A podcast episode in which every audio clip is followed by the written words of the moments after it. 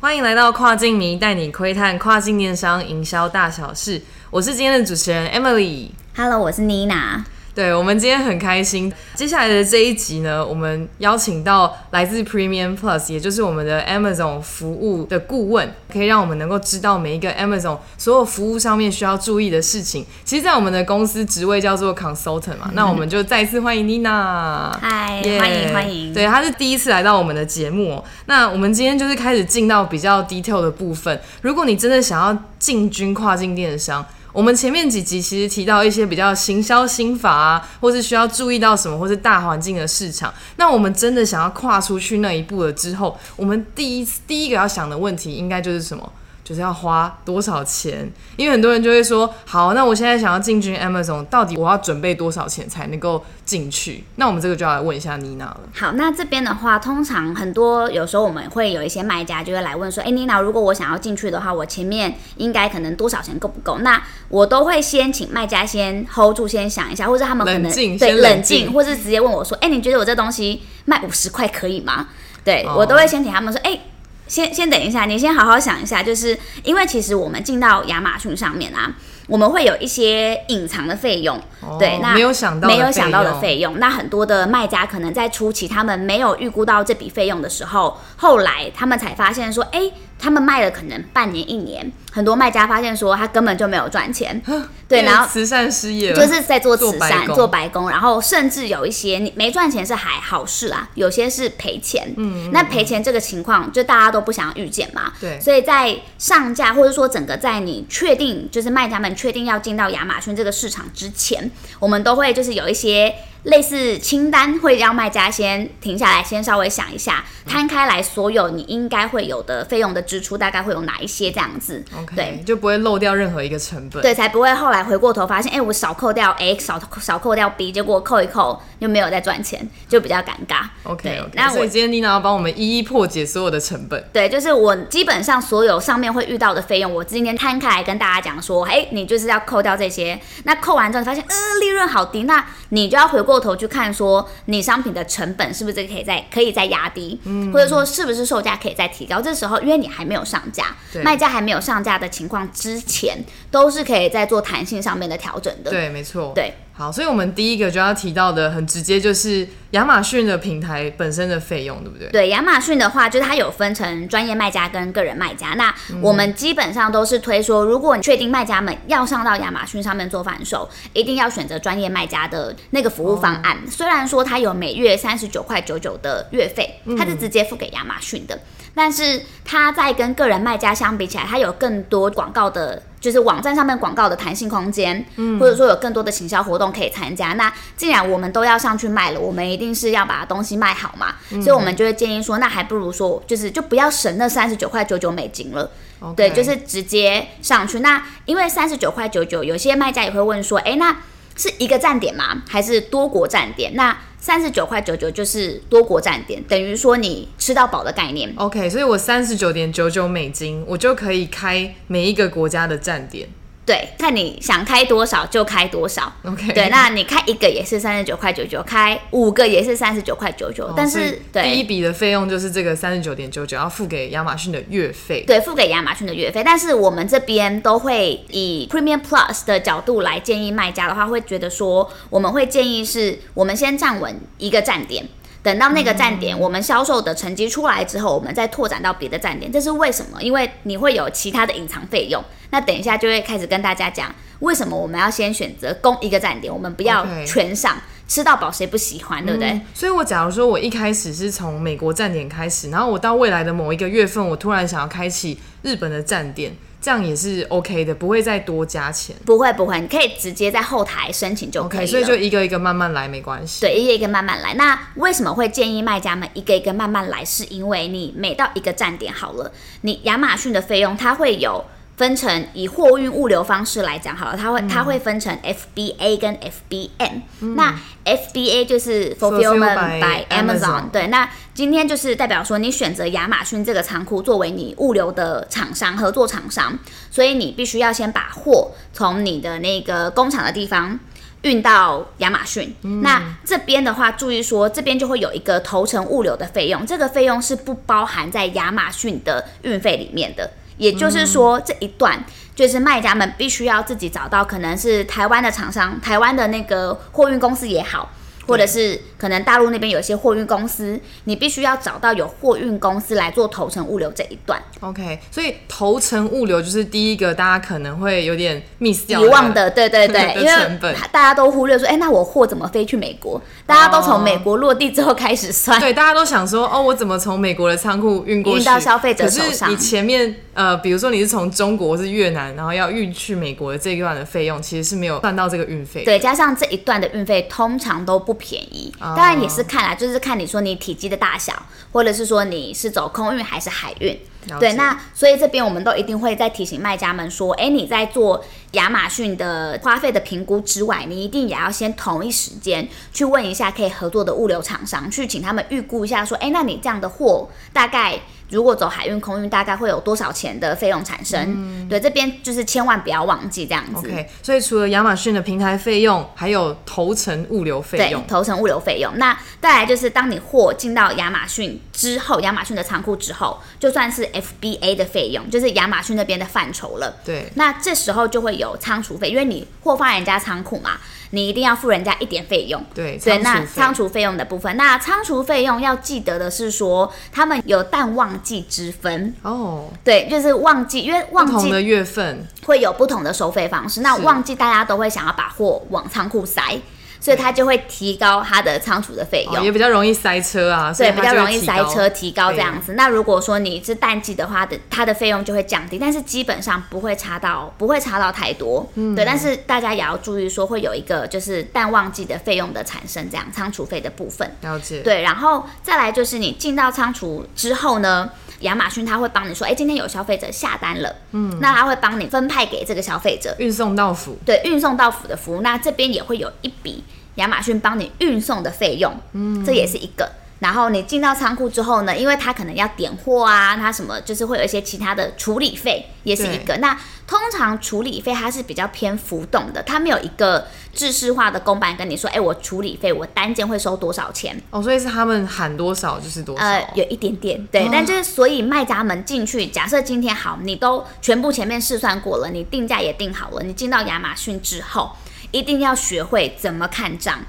这怎么是看账怎么看亚马逊的账，因为其实亚马逊的账有一点点复杂，复杂它的名目可能嗯有时候不太一样。对，所以一定要学会看账，因为你学会看账之后，才会知道说，那我可能像说好，我处理费我可能是要挂在仓储这一块，嗯或者是可能我什么什么费用要挂在可能好行销那一块，对就是会有不同的费用，这样要挂哪个科目啦。所以，但是 OK 一定要学会怎么看账，但就是后话了，哦，所以到时候怎么看账，就可能可以再要怎么学出一集这样子。对对，可以对对就是对再再询问一下 啊对，可以妮娜再出一集这样。然后，所以这时候会有送到消费者手上的费用嘛，运费。嗯那如果说，因为像亚马逊他们比较先，就是大家都知道他们是以客为尊，对所以今天消费者他觉得这东西他不爽用，他不喜欢用，要退货。嗯是可以免费退货的，就是不管怎样都可以不管直接怎么退样都可以直接退货。那哦，它它那个颜色我不喜欢、颜啊，哦色不喜欢或者什么，然后就是我看了就觉得不顺眼，哦，对就任何原因他们都可以，他们都接受退货。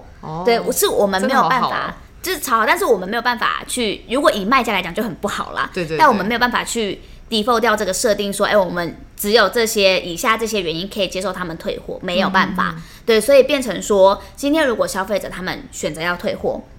那退货的这一段的运费也会是卖家要支付。哦天哪，对，就所变以成不止他那个无条件退货，然后退货回来运费也是卖家支付对卖家来做支付这一嗯块，那就会就变成说你也要考虑到这一段。对，那当然就是亚马逊的退货率有在比较下降一点的啦，不像以前大家消费者比较 猖狂，就是想退就退。现现在大家在比较有 sense 一点，对现在大家比较就是收敛一点，知道说哎，可能我就是不要占人家便宜，有比较好一点。对对嗯对，所以但是这一块的费用还是会建议啊，也这个文化可能在台湾就会有点困难。就可能那个消费者会被骂到死这样 子，对。然后但就是也会建议说，嗯这个费用也还是一定要纳进去会比较好一点，对。然后再来就是。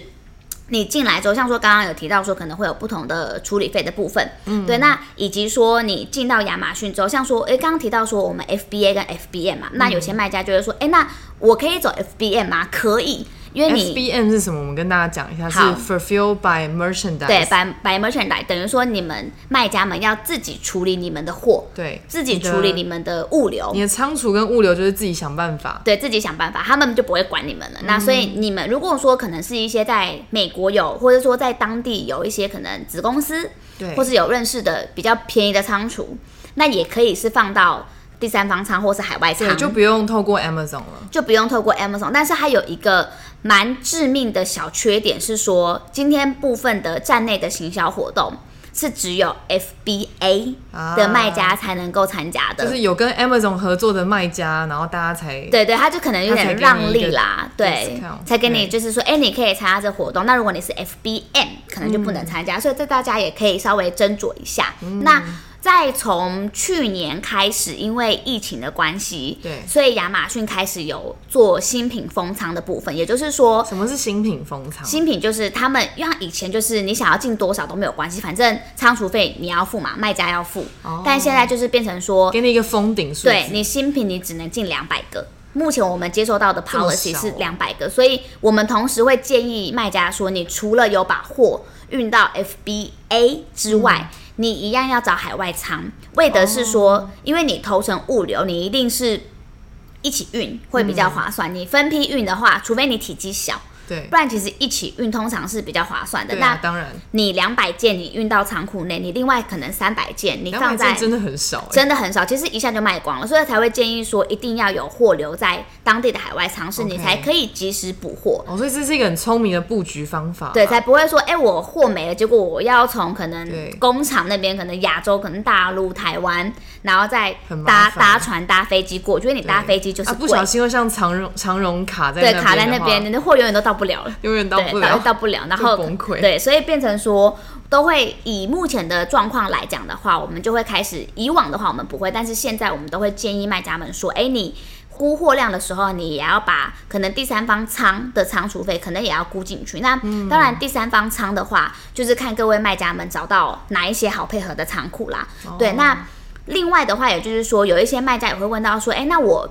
可能我本身没有标签，嗯，如果我货进去了，要请他们贴标，哎，这个他们也会跟你收费用，哦，对，所以要注意说，只通要常是算一个动作多对少一个钱动作多少钱，所以也要注意说，当你只要有请亚马逊帮你做任何的东西，基本上都会要付就是钱。包起来贴上去对，，打都开要来付钱，都是全动部都作要付钱，可能他捡东西也要付钱。哦那对对对另外有一个是。他有时候你们在账上面可能会看到一些可能仓储他们仓库的转移的费用，哦像说我可能从东岸的仓移到西岸的仓，就会发现说，哎，西岸的消费者比较喜欢买你们家的商品，了解，那这一块也会有费用，可是也是浮动的。嗯，对。然后，所以我们这边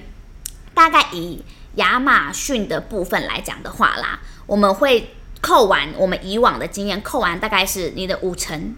就不见了。fifty percent，哇，你就包含你的，像说好有还有一个抽成，亚马逊的抽成，对，亚马逊的抽成，你上去卖，它每一个商品会抽八 percent 到十五 percent 不等。嗯，对，那就看你的商品类目。那我们通常都是高抓，高抓到封顶是十五 percent 啊15%珠宝是最贵的，哦，对所以是看不同的类目，看不它会同的抽类不目，同的但趴基数本上是十五 percent。 OK 对，然后所以我们都会，我们通常帮卖家们抓完之后，其实你的利润就剩下你卖五十块好了，扣掉所有东西，你剩下二十五块。嗯对可这二十五块还包含了你的头程物流的费用，你还没有扣掉，哦然后你货值的成本，哼哼哼。这、是其他的小杂费。哎、所以你你说的是，比如说我卖一个东西，然后大概一半的钱都会是给亚马逊对赚去，对然后我还要再多估，不是给亚马逊的钱，可能是给第三方仓啊，或是我的头层物流的的的的费用，钱。对第三方合作厂商的费用，哇，那我的利润可能最后扣一扣，这样可能就三是十 percent，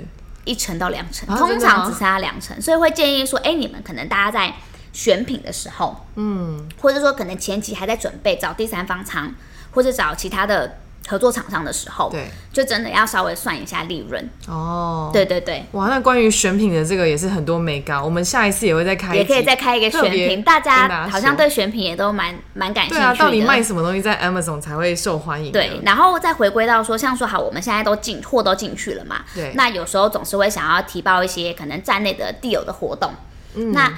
这一块的话，也是它会有一个提报的费用，哦也是优惠活动也有提报费优用，惠活动也有提报费报名费用、啦报名费这样子，所以可能也要把这个这个就算是行消费啦。对你就是行销费可能也要估进去，那也有广告费的部分。嗯，对，那广告费也千万不要忘了说，哎、我为了省钱，我一开始上新品我不打广告，这是不不可能发生的，因为 OK，你的商品上去之后，没有人会知道说，哎、你们的商品上去了，你一定要先用广告去让大家知道嘛，说，哎、来哦，我的商品已经上了，可以来看对，一下要，做一点宣传，做一点宣传，就是这个钱是真的在前期上线的时候，真的我会建议卖家广告费千万不能省，你可以不要到很多，但你千万不能省，因为你省了就变成它是一个恶性循环你。就像即溶奶粉一样，就融进去，没有人看见你，哎，对，因为商品来讲，它那一定会有一个不同的独特性的卖点，对，但因为亚马逊它的整个消费的逻辑，它就是消费者他是 key 关键字的嘛，对关键字关键字的去搜行寻销，对，所以变成说你的东西跟别人用的关键字可能是同样的东西，别人如果卖的比较好，那势必他就会被吸引走对，嘛。他为什么要买你的呢？对，所以也要注意说，像说行销费就会有，像说在内提报 deal 的费用，或者是嗯说广告费的部分，也一定要把它纳进去。那通常我们会估大概是你的整个营营收的大概两成两是成落在行销费，哦，对，所以五成落在 Amazon 身上，对两成落在行销你看费这，样就七成去了，对吧？七成所以就不见了所以我刚刚说，如果你利润后来扣下来还有到两成，已经算是不错了。哦，两成算很不错，哎，两成算两成算差不多，嗯对。然后，所以这边也会，当然就是，所以又回归到说，你当这些所有的费用你都出出来之后，你就会知道说，哎，那我到到底我这个商品的售价，我应该要抓多少，我才有赚钱，对，才不会就是你没有任何依据的抓。那对到时候你可能随便喊一个价，说，哎，我看大家都卖八十九，那我也卖八十九好了，但你没有就发发现现你无法，你无法你做无到法八十负荷九八的，十九这个价格，因对对为对可能你的成本太高了，了或者解嗯说可能你哪边的支出太多了，这些都是要回过头去想的啦。因对哎为我们稍微 recap 一下哦，因为刚才发现真的它的费用真的蛮复杂的。首先，我们分第一块是付给 Amazon 的费用，对也就是它的月费是三十九点九九美金。对，然后接下来他们会抽成，抽成那依据你不同的品项，你可能是珠宝，你就会抽到十五 percent，那可能更。高，珠宝更高，珠宝再更高，珠宝更高那如果是日用品，可能就是抽个八八九这种的左右。嗯对对，然后然后接下来就是你的头程物流费，对对不对？就是你要从那个制造的地方，然后运到美国去。然后呢，接下来就是在你如果是选用 FBA，就是 Fulfill by Amazon 的话，你就要付给 Amazon 仓储费，然后还有当消费者下定之后的运运输费。的对。对，那如果你是 fulfill by merchandise，就是你自己想办法的话，那就是你自己第三方的仓储跟运费。对对，那最后还有一些大大小小的小小的费用，你对说要记得要会看账嘛。对 对对，看账，然后啊还有行销费，对，还有你的哦，行销费放在后面了，就是你接下来开始打广告。对打广那告，打广告的预算就是呃各式各样，各式各样的预你算。愿意花多少，你口袋多深，你就是可 以打多少的广告。 对对对，就看看到时候商品上去啦，但是真的不建议，就行消费这一块，其实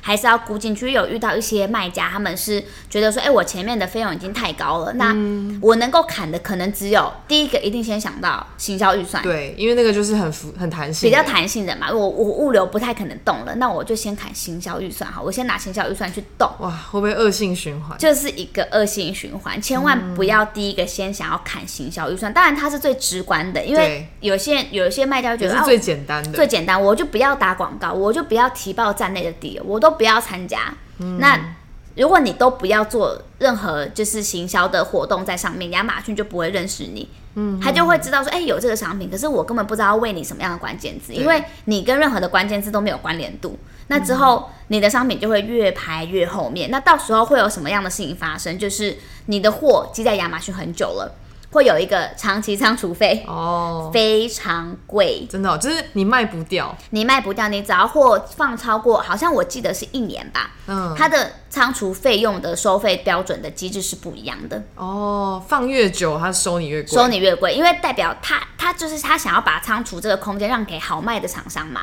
当然你的你的对嗯 turnover rate 你那么低这样子，但是他就要惩罚你。对它提高你的钱，让你赶快就是看你要把它销毁掉还是对对把它对，卖你要掉你要丢掉，或者你要干嘛都可以，反正你不要再占我的位置了。懂你的意思对，它就是一个很可怕的恶性循环。对对所以给大家也是一个观念啦，在行销预算这一块啊，其实我们之后也可以再有一集特别讲这个，因为它是另外一个 topic。对那行销预算其实大家可能不要期待说你一开始卖，然后花少少的行销预算就可以哇，全部人都认识你了。其实通常很多人刚卖的可能前几个月都是赔钱在。在卖的，因为那个赔钱就是把他的行销预算提很高，对，但是初期他只要只要广告的关键字有打出去，有抓让到很对多的人关键字知道对其实你的预行销预算会越来越低。你到后面就会降低，因为你卖出去的对量变多，等于说今天这集有点像是照妖镜啦。对亚马逊的收费照妖镜，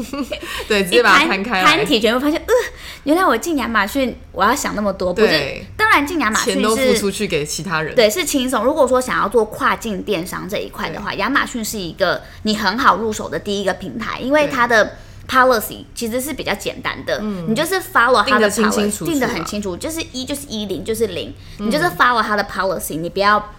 不要乱来， 对，那基本上就都 OK，只是说你在上面你要卖的好或卖的不好，因为毕竟大家都想要往那边去冲嘛。对对，所以在这个照妖镜这一集之后，我相信卖家们应该就可以很会比较清楚冷静，也比较理性一点的去对，判知断。道说，哎、我到底我的售价要怎么定，然后我到底我会有哪些费用要摊提，嗯，对，这些都是可以大家可以回去好好想一下的对。，希望大家听到这么多费用，不要突然就觉得很害怕，不要进军国外了这样我子。还还是有很不错的方式可以进去对啦，就是对啊，如果大家想要更聪明的去了解，比如说到底要怎么计算，然后我们才会真的有利润的话，其实呃，我们像是 Premium Plus 就在提供这样的服务。因为如果我是个人卖家，或是我只是自己要单打独斗闯到国外去做跨境电商的话，其实我会觉得还蛮多，觉得很担忧，没有办法考量到的东西。对对所以其实我们公司也提供还蛮完善的这样子的咨询服务。对对对，对就希望大家都可以当就是聪明的卖家啦。没错，啊对对对对好对，一起能够赚大钱，对，有好的没错，利润。对，